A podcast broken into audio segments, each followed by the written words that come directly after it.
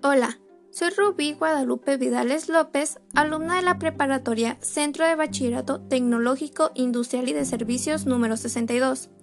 Este podcast es producto del Programa Nacional de Fomento a la Lectura y la Escritura Pronafole, en el cual leeré el poema Himno a la Belleza del poeta francés Charles Baudelaire.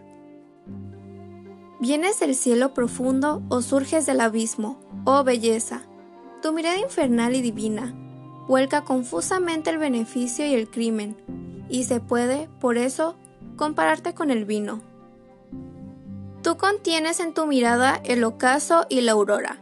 Tú esparces perfumes como una tarde tempestuosa. Tus besos son un filtro y tu boca una ánfora, que tonan al héroe flojo y al niño valiente. ¿Surges tú del abismo negro o desciendes de los astros? El destino encantado sigue tus faldas como un perro, Tú siembras al azar la alegría y los desastres, y gobiernas todo y no respondes de nada. Tú marchas sobre muertos, belleza, de los que te burlas. De tus joyas el horror no es lo menos encantador, y la muerte, entre tus más caros dijes, sobre tu vientre orgulloso danza amorosamente.